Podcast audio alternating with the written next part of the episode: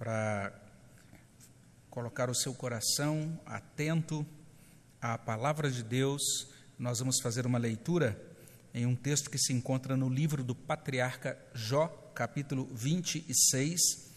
Quero convidar você a abrir a sua Bíblia nesse trecho da palavra de Deus. Jó, capítulo 26. Esse é o texto que nós vamos ler nesse momento. O capítulo 26 de Jó possui 14 versículos e eu quero convidar você a ler comigo nesse momento, a acompanhar a leitura desse trecho da palavra de Deus. Jó, capítulo 26, a partir do verso 1. Jó, porém, respondeu: Como sabes ajudar ao que não tem força e prestar socorro ao braço que não tem vigor? Como sabes aconselhar ao que não tem sabedoria e revelar plenitude de verdadeiro conhecimento? Com a ajuda de quem proferes tais palavras? De quem é o Espírito que fala em ti? A alma dos mortos tremem debaixo das águas com seus habitantes. O além está desnudo perante ele, não há coberta para o abismo. Ele estende o norte sobre o vazio, faz pairar a terra sobre o nada prende as águas em densas nuvens, e as nuvens não se rasgam debaixo delas. Encobre a face do seu trono, e sobre ele estende a sua nuvem. Traçou um círculo à superfície das águas, até os confins da luz e das trevas. As colunas do céu tremem e se espantam da sua ameaça. Com a sua força, fende o mar, com seu entendimento, abate o adversário. Pelo seu sopro, aclara os céus, a sua mão fere o dragão veloz. Eis que isto são apenas as orlas dos seus caminhos. Que leve sussurro temos ouvido dele, mas o trovão do seu poder. Quem o entenderá? Nós vamos orar ao nosso Deus nesse momento. Deus, muito obrigado pela bondade do Senhor, pela graça que o Senhor nos dá de estarmos reunidos, pela bênção, Deus, de podermos cultuar o teu nome, ofertar para a tua casa. Também, ó Deus, é, ter esse, essas informações dos nossos irmãos nos campos missionários Pedimos que o Senhor abençoe o reverendo Ronaldo, o trabalho dele na Nova Zelândia, a família dele. Ó Deus, que todos os nossos irmãos missionários sejam abençoados e cuidados pelo Senhor. E que a nossa igreja aqui em São José do Rio Preto, também como agência missionária e como também essa base de sustentação desses missionários, que nós possamos prosseguir avançando para que o teu nome receba toda a glória, Senhor.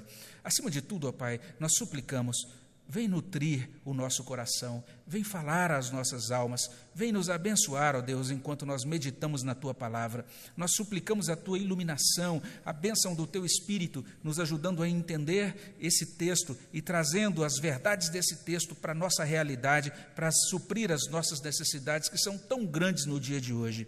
Vem nos abençoar, é o que pedimos no nome de Jesus. Amém, Senhor Deus.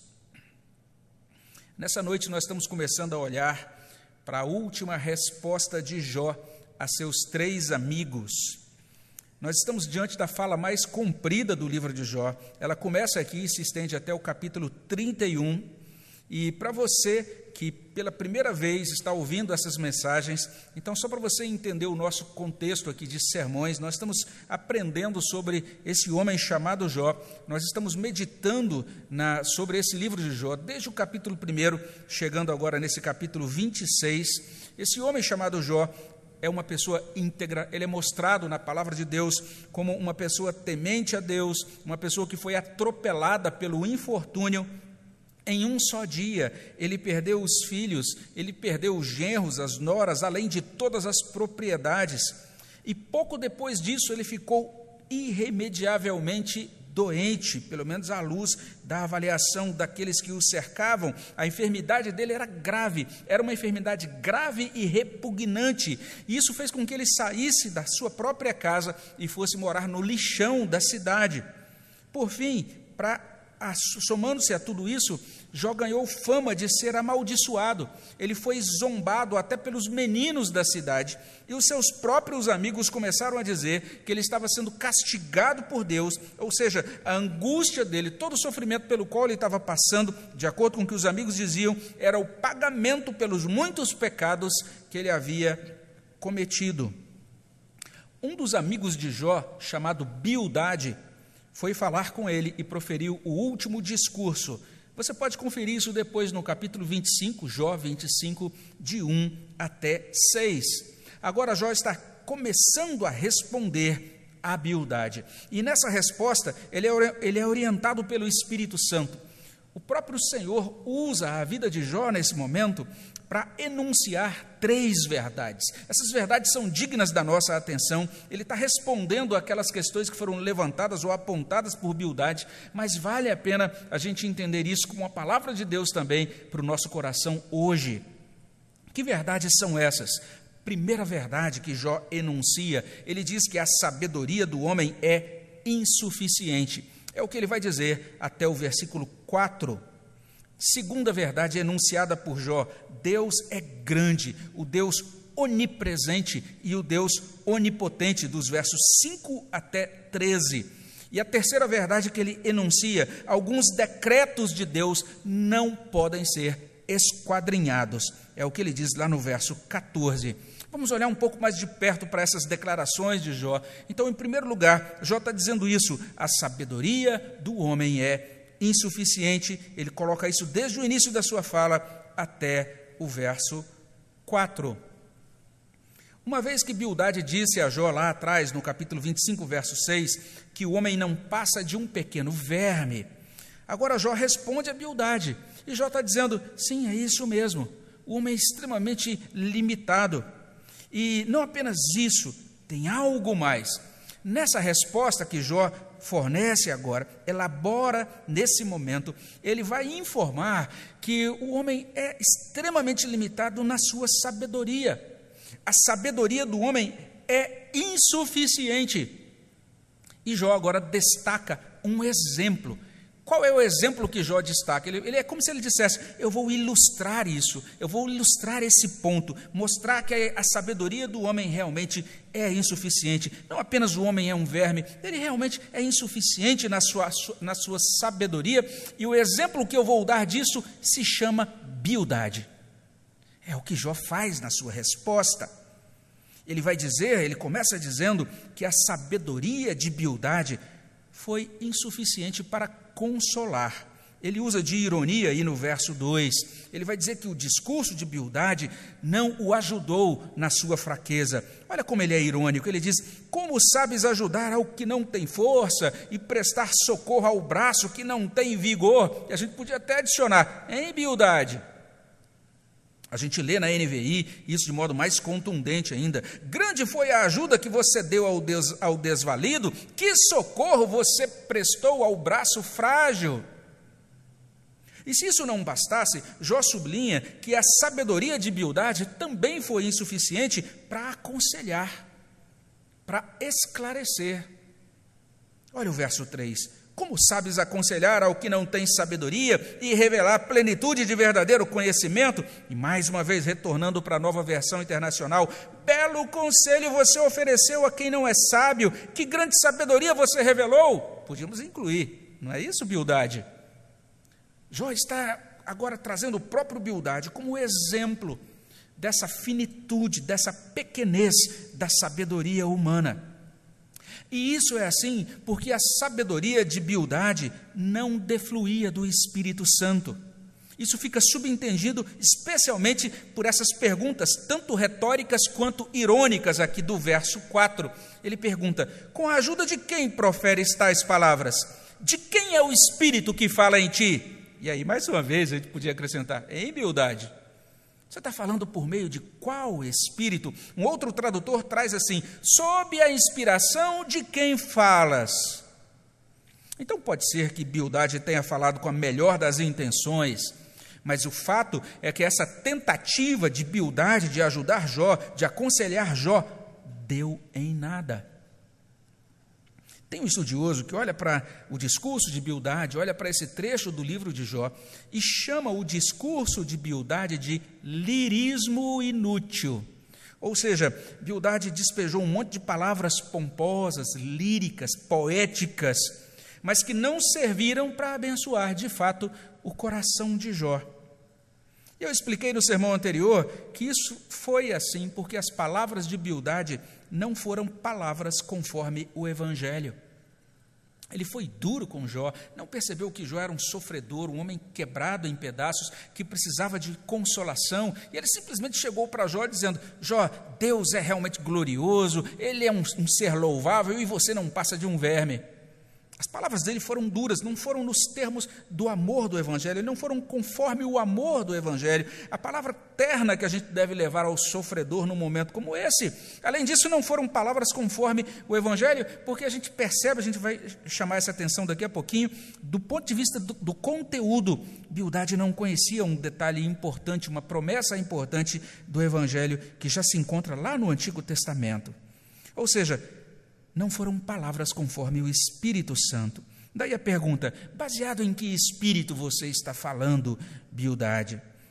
Foram palavras originadas, foram palavras proferidas por outro espírito, quem sabe pelo espírito do próprio Bildade. Resumindo, Bildade é realmente disse, falou algumas coisas, mas ele fez isso alicerçado na própria sabedoria, na sabedoria do próprio Bildade, e essa sabedoria não foi suficiente. Ela, essa sabedoria humana, meramente humana, é insuficiente para fortalecer, ela é insuficiente para trazer luz ao sofredor, a pessoa que precisa de uma consolação de Deus. A sabedoria humana não consegue atender às verdadeiras necessidades espirituais do ser humano. A sabedoria do homem é insuficiente. Então, essa é a primeira declaração, é a primeira verdade que Jó apresenta logo no iníciozinho desse capítulo 26. Isso nos conduz agora ao segundo ensino. O segundo ensino é esse: que Deus é grande, esse Deus que se, que se apresenta a nós é um Deus onipresente e também um Deus onipotente. Começa, Jó começa a falar sobre isso no verso 5, e é a parte mais extensa então do capítulo até o verso 13. Uma vez que Bildade disse a Jó que Deus é louvável, ele faz isso lá no capítulo 25, de 2 a 5, agora Jó convoca Bildade a considerar, a considerar a grandeza desse Deus. E Bildade é convidado a pensar na grandeza de Deus que transparece em sua onipresença. A grandeza de Deus aparece, transparece na sua onipresença. Deus está presente até no mais profundo abismo, onde habitam os mortos. É o que a gente vê aqui nos versos 5 e 6. A alma dos mortos tremem debaixo das águas com seus habitantes. O além está desnudo perante ele e não há coberta para o abismo. E Bildade prossegue ele diz que, é, e Jó prossegue, ele diz que Bildade deve prestar atenção também na grandeza de Deus que transparece na sua onipotência. Deus é onipresente e Deus é onipotente. Ele é onipotente, ou seja, ele pode fazer qualquer coisa consistente com o caráter santo dele. Ele faz isso, ele demonstra esse poder na criação e também na providência. Basta você olhar aí os versos 7 a 11, ele está falando sobre criação e providência. Ele diz assim: Ele, ou seja, o próprio Deus, estende o norte sobre o vazio e faz pairar a terra sobre o nada, prende as águas em densas nuvens e as nuvens não se rasgam debaixo delas, encobre a face do seu trono, sobre ele estende a sua nuvem, traçou um círculo à superfície das águas até os, aos confins da luz e das trevas as colunas do céu tremem e se espantam da sua ameaça. Mas não é só isso. Deus é onipotente também, de acordo com Jó, vencendo o mal dentro da história. E agora Jó faz uso de uma figura que é muito presente, não apenas nos escritos do Antigo Testamento, mas até em escritos de outras culturas que eram contemporâneas do judeu. Essa figura do dragão, essa figura da serpente do abismo, nos versos 12 e 13. Com a sua força, fende o mar, com seu entendimento, abate o adversário, pelo seu sopro, aclara os céus, a sua mão fere o dragão veloz. E aí a gente tem diferenças na tradução dessa sentença final do verso 13. Por exemplo, ah, se você tem a revista aí corrigida, como eu sei que alguns aqui na nossa igreja têm, você vai encontrar lá: a sua mão formou a serpente enroscadiça. É a ideia de que Deus é o criador, inclusive dessa serpente esquisita aí. Mas outras traduções seguem a linha da nossa tradução revista e atualizada. Por exemplo, a nova Almeida atualizada, a nova King James traz assim: a sua mão feriu a serpente veloz. A nova versão internacional traz: sua mão feriu a serpente arisca. E outra tradução diz: a sua mão transpassou a serpente fugitiva. O que é que Jó está dizendo aqui? Basta a gente se lembrar um pouquinho, se você ouviu o sermão sobre Jó 25, talvez você se lembre de que eu disse que Bildade demonstrou que não conhecia um ponto fundamental da promessa do Evangelho lá no Antigo Testamento. O Antigo Testamento tem uma promessa no livro de Gênesis, capítulo 3, verso 15. Existe ali uma profecia, Deus está assegurando que a salvação do mundo virá por meio de um justo que vai nascer de uma mulher, um descendente de mulher. E nessa profecia, Lá em Gênesis capítulo 3, verso 15, o redentor é descrito como aquele que esmaga a cabeça da serpente, a cabeça de Satanás. A palavra de Jó, aqui no capítulo 26, verso 13, está apontando para lá, para Gênesis 3, 15. Deus onipotente fere o dragão ou a serpente. Ele já começa a fazer isso a partir do momento em que pessoas vão crendo nele no Antigo Testamento e vão se tornando agora seguidoras do Deus vivo. Ele continua fazendo isso dentro da história, a partir do momento de, em que Cristo vem a esse mundo. Cristo, já no início do seu ministério, ele se manifesta como aquele que liberta as pessoas do, dos poderes das trevas, expulsando muitos demônios. Depois, ele é elevado até a cruz para morrer pelos pecadores. E Paulo escreve aos Colossenses dizendo que com aquele ato, agora o poder de Satanás, o poder dos principados e potestades é exposto ao ridículo. O Novo Testamento continua dizendo que Cristo agora continua estendendo o seu reino e Deus o deu, deu a Cristo agora o reino e Deus agora está atuando dentro da história geração após geração, até que todos os inimigos sejam colocados debaixo do pé dos pés do redentor. E haverá aquele dia da consumação, e Jó vai falar um pouquinho mais sobre isso no capítulo seguinte desse livro, no capítulo 27. A gente vai olhar para isso na semana que vem, se Deus assim permitir. Haverá aquele dia em que a serpente será definitivamente extirpada na sua influência, da sua influência sobre os homens. Resumindo, Deus é grande, onipresente, onipotente na criação, na providência e também vencendo o mal dentro da história. A partir desse ponto, a gente pode prosseguir para o último, dizendo que, em terceiro e último lugar, Jó está ensinando que alguns decretos de Deus não podem ser esquadrinhados. E o que significa esta palavra? O que significa esse verbo? Esquadrinhar. Esquadrinhar significa investigar, indagar, inquirir. Jó está falando sobre isso nesse último versículo, o versículo 14. Ele diz assim: olha o que ele diz para Bildade: Eis que isto são apenas as orlas dos seus caminhos. Que leve sussurro temos ouvido dele mas o trovão do seu poder, quem o entenderá?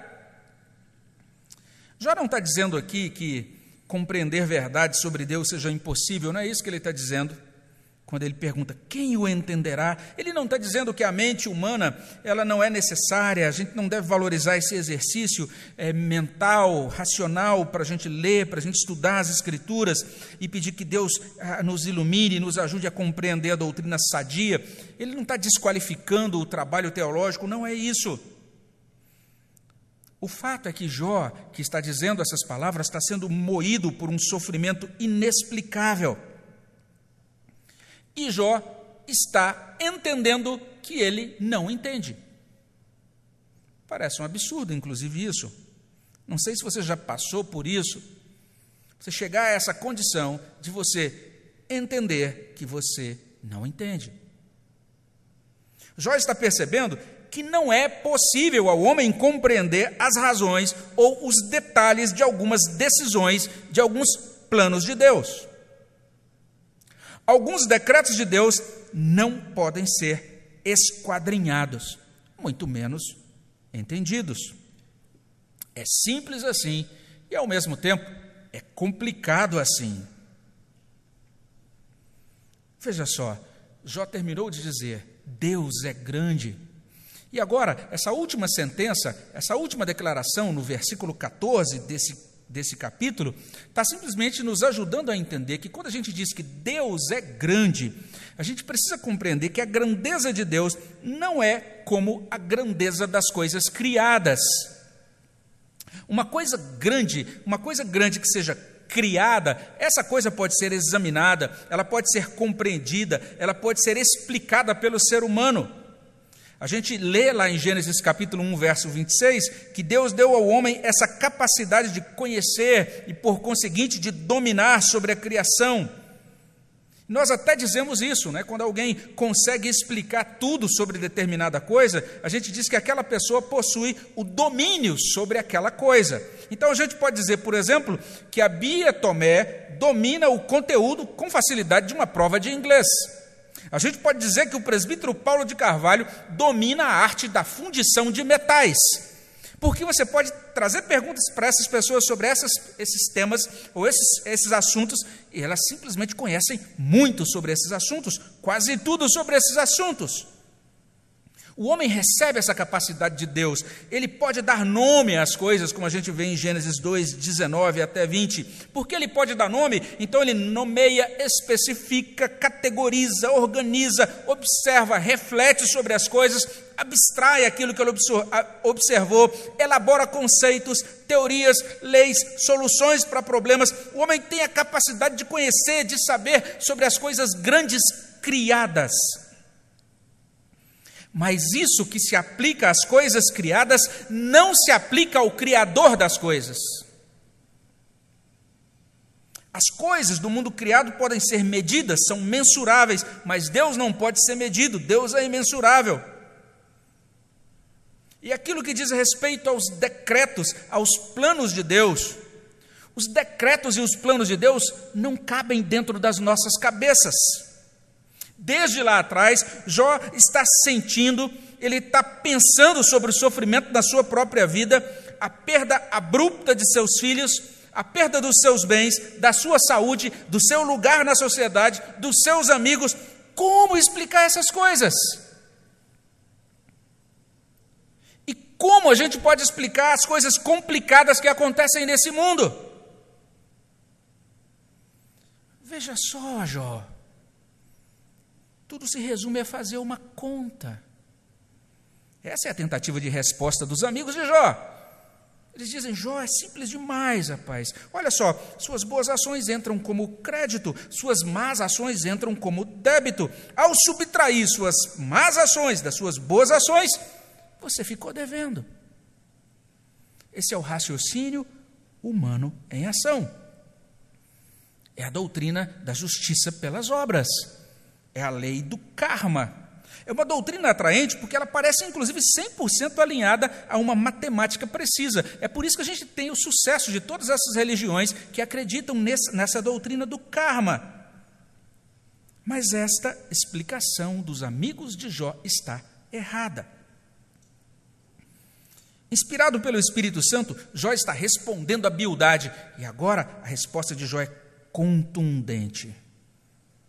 Ele vai dizer assim: meu caro Bildade, Deus é muito mais do que a gente pode saber dele. Está aí no verso 14, na primeira linha. Eis, Bildade, que toda essa grandeza que eu mencionei, isso, é, isso são apenas as orlas, é apenas a bainha dos caminhos de Deus. É como se Jó continuasse dizendo: Meu caro Bildade, mesmo que Deus tenha estabelecido, quem sabe, uma ordem matemática, como você está propondo no universo, certamente é uma ordem que não corresponde a esse modelo simplista que você propõe. E daí Jó vai encerrar o seu argumento dizendo a Bildade: Bildade, sabe qual é a resposta sobre essa questão? É que nós vivemos entre sussurros e trovões de Deus. É isso que Jó diz. Entre sussurros e trovões. Às vezes nós gostaríamos de uma palavra mais alta, mais clara. Às vezes a gente gostaria de uma resposta de Deus que satisfizesse a nossa curiosidade, que satisfizesse a nossa indignação quando a gente está zangado com aquilo que nos aconteceu. E quando a gente chega nesse ponto, Olha o que ele diz na segunda linha do verso 14: o que vem dele não passa de um leve sussurro. E essa expressão, que é traduzida aqui por sussurro, é uma palavra tão interessante na língua hebraica, porque significa literalmente isso, uma palavra quase imperceptível, uma palavra difícil de escutar. A Bíblia de Jerusalém traduz assim: um fraco eco. E tem um outro tradutor que diz: um murmúrio da sua palavra. Aqueles que têm a revista corrigida, lá consta assim: quão pouco é o que nós temos ouvido dele. A nova versão internacional, um suave sussurro é o que ouvimos dele. Jó está explicando para Bildade: Bildade, você está você tá percebendo o que a gente consegue ouvir de Deus nessas horas? Quase nada. E outras vezes, quando a gente pensa que o pior já passou e que agora tudo vai se ajeitar, eu não sei se você já parou para pensar nisso. Jó recebe a notícia, ele perdeu todos os seus filhos, ele perdeu também a sua, as, as suas propriedades. Mas pelo menos ele está lá com a esposa dele. Ele pode dizer: pelo menos eu ainda tenho saúde. O pior já passou. Na semana seguinte, ele é agora acometido de uma doença terrível que o desqualifica diante da sociedade. Ele vai perder muito mais coisa. Quando a gente pensa que o pior já passou, agora tudo vai se ajeitar, nós somos estremecidos com os trovões do poder de Deus. Está aí na terceira linha. Trovões assustadores, estonteantes, inesperados, inexplicáveis, mas o trovão do seu poder, quem o entenderá? Outra tradução, a Bíblia de Jerusalém traz: quem compreenderá o estrondo do seu poder? É lógico, essa é uma pergunta retórica. Quem entenderá o trovão do poder de Deus? Ninguém, caro Bildade. Entre sussurros e trovões, é assim que nós vivemos nesse mundo. E isso é assim porque alguns decretos de Deus não podem ser esquadrinhados, nós não conseguimos entender por que ele faz isso, por que ele faz assim. E se você chegou, se você me acompanhou até aqui, a gente já pode concluir agora. Olha só o que esse capítulo 26 de Jó está nos apresentando. Primeiro, a sabedoria do homem é insuficiente. Segundo, Deus é grande, um Deus onipresente, um Deus onipotente Terceiro, alguns dos decretos desse Deus não podem ser esquadrinhados. Considerando essa ocasião, dia do jovem presbiteriano, o que, que essas verdades têm a dizer aos jovens? E como não podia deixar de ser, o que essa palavra de Deus diz também a todos nós.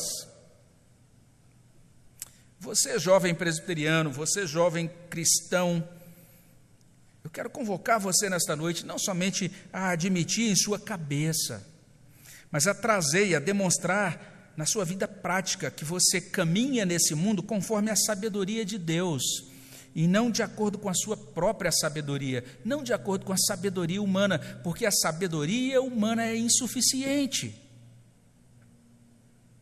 Você vai ser pressionado de todos os lados a tomar decisões e a assumir comportamentos e valores e crenças que destoam completamente daquilo que está escrito na Bíblia. Em algumas ocasiões, você inclusive vai ser confrontado nesses termos. Deixe de ser bobinho, deixe de ser ingênuo. Isso que a Bíblia propõe é algo tão atrasado, é algo tão obtuso, algo que não se aplica na nossa cultura contemporânea. Você vai ser tentado a sair do caminho de Deus, para que você, a partir desse ponto, assuma essa outra porta, esse outra, essa outra caminhada, segundo a cultura contemporânea. Como nós temos aprendido em Jó, não apenas a sabedoria de Deus está nas Escrituras, está lá, a gente lê no Salmo 19, 7, o testemunho do Senhor é fiel e dá sabedoria aos simples, mas a sabedoria de Deus está no Evangelho, está em Cristo. Então, jovem, busque a Cristo. Peça a Deus que amolde a sua mente, o seu coração a Cristo. Como a gente lê em 1 Coríntios 1, 30 e 31, mas vós sois dele, em Cristo Jesus, o qual se nos tornou da parte de Deus sabedoria. Isso aconteceu, a gente vê no verso 31, para que aquele que se gloria, glorie-se no Senhor.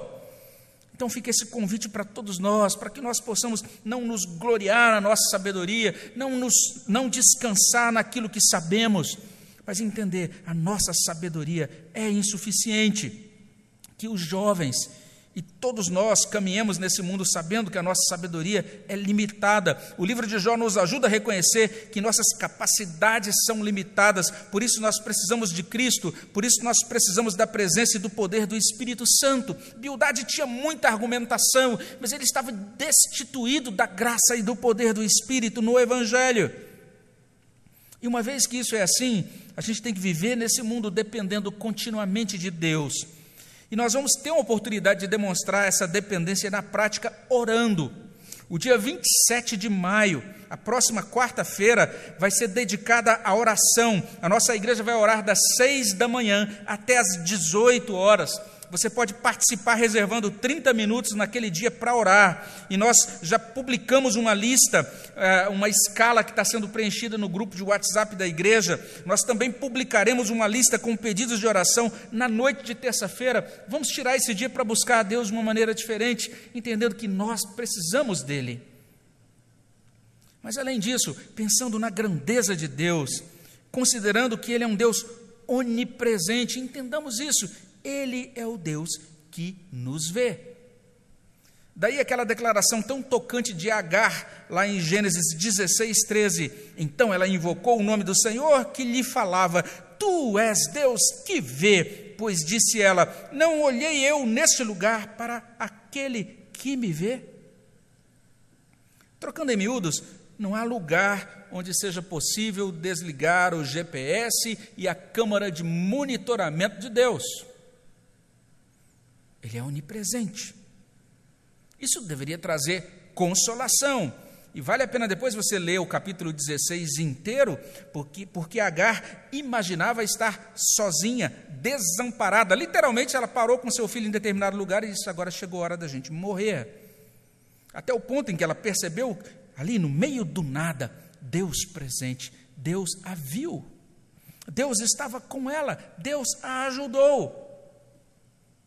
E alguns que pensavam que Deus estava apenas no templo feito de cimento, de argamassa, agora estão conseguindo descobrir nesse período de isolamento social que Deus se faz presente com cada crente onde quer que ele esteja. Deus não é mesmo presente conosco quando nós prestamos culto online, Ele está conosco agora mesmo. Não pense você que Deus está chegando a você por meio da rede, da transmissão do culto. Entenda isso, Deus já está com você que o ama, que o invoca, que o adora em nome de Jesus. Mas não apenas isso, a onipresença de Deus deveria alterar o nosso comportamento na direção da santidade. Cuidado olhinho o que vê Cuidado boquinha, o que fala. Cuidado mãozinha no que pega. Cuidado o pezinho onde anda. Cuidado olho, boca, mão e pé. O nosso Criador está olhando para você. Ele é onipresente. Além disso, ele é onipotente. O nosso Senhor Jesus Cristo venceu e continua vencendo ao longo da história o dragão veloz. Se você teve vitória na sua vida espiritual, algum progresso na sua caminhada espiritual, na sua vida com Deus semana, na semana que passou, entenda isso: é a vitória do Redentor sobre o dragão veloz. Nós devemos pedir todos os dias a ajuda do nosso Senhor para vencer o inimigo em cada semana, em cada embate. A gente precisa andar com Ele, entendendo que Ele é poderoso para nos ajudar a vencer a tentação, a lutar, as a lutar contra as dificuldades. Ele é poderoso para nos animar para a vida. E nós também devemos pedir a Deus que nos dê aquela paz, aquele contentamento de apenas depender, sem tudo entender ninguém entenderá. O trovão do poder de Deus está além do nosso entendimento. Jó acordou em um dia parecido com os outros, mas quando ele foi dormir naquele dia, se é que ele dormiu, a vida dele tinha sido transtornada pelo trovão do poder de Deus. Pastores sabem, especialmente nesses dias, que quando toca o telefone vem a notificação de WhatsApp, pode ser a ligação, o contato de um membro da igreja, logo depois desse membro ser estonteado por um trovão do poder de Deus. Nós iniciamos o mês de março felizes de montão, celebrando o aniversário da nossa igreja. Eu até comentei com alguém que o sermão que eu preguei no dia 8 de março desse ano, o sermão sobre comunhão do culto, foi um dos mais cheios de riso de toda a minha vida como pregador. Na semana seguinte, nós somos surpreendidos pelo trovão do poder de Deus, enquadrados em protocolos de isolamento em razão do surto de um novo vírus. Nós vamos caminhar nessa semana, nós vamos caminhar no restante da nossa vida nessa terra entre sussurros e trovões. Mas a gente podia pelo menos tentar uma coisa. Enquanto a gente vive nessa vida, vive esta vida, neste mundo, entre sussurros e trovões, a gente podia pelo menos ir pedindo a Deus que Ele nos fizesse mais frutuosos, que Ele nos ajudasse para que nós pudéssemos ser mais eficientes do que foi Bildade quando tentou falar com o Jó sofredor. Seria maravilhoso se nós soubéssemos ajudar ao que não tem força, se nós soubéssemos prestar socorro ao braço que não tem vigor, se nós soubéssemos aconselhar ao que não tem sabedoria, se nós soubéssemos revelar a plenitude de verdadeiro conhecimento, como disse o reverendo Allen no sermão dessa manhã. Veja só isso, mesmo não entendendo tudo nós podemos, na dependência de Deus, buscar nesta hora ser mais compassivos e mais gentis. Talvez a gente até possa repetir uma prece que foi ensinada pelo pastor Charles Swindoll. A prece é assim: Senhor, ajuda-me a não, a não tornar mais pesado o fardo de ninguém. Ajuda-me a levar encorajamento aos outros. Onde for possível, capacita-me a confortar. Quando eu não souber fazer isso, ajuda-me a admiti-lo. Quando sentir tristeza e simpatia por alguém, ajuda-me a declará-lo. Ajuda-me a aliviar o peso dos que estão sofrendo, em vez de acrescentar o seu fardo. Vamos pedir a Deus que nos faça assim? Eu quero convidar você, nesse momento, a buscar a Deus em oração. Vamos orar. Senhor, muito obrigado pela tua palavra que nos encaminha, Senhor Deus, ao teu evangelho e nos convida a confiar no Senhor, a andar com o Senhor nesse mundo e a sermos instrumentos da tua graça e do teu amor na vida de outras pessoas. Eu peço, ó Pai, que nessa semana o Senhor nos ajude, que o Senhor nos dê, ó Deus, uma animação diferenciada pelo poder do Teu Espírito, para falarmos da Tua graça e do Teu amor, ó Deus, aos corações das pessoas da nossa família, das pessoas com as quais nós tivermos contato, mesmo à distância, mesmo usando as ferramentas de comunicação online, que a nossa palavra seja uma palavra que leve a Tua doçura, o Teu amor e a Tua graça aos corações que estão tão cansados, entristecidos, alguns tomados, ó Deus, por grande ansiedade e medo, outros, ó Deus, sem saber ainda lidar com todas as questões, os sentimentos, as mudanças e os movimentos da alma que começam a surgir nesse momento de isolamento social. Dá-nos, ó Deus, um coração sereno que descansa nas tuas promessas e dá-nos uma boca e dá-nos, ó Deus, uma motivação para falarmos, ó Deus, de modo adequado do teu amor, para que o teu nome receba toda a glória. É o que pedimos no nome de Jesus. Amém, Senhor Deus. Vamos continuar na presença do nosso Deus. Vamos fazer agora, uh, ter um momento para nós louvar.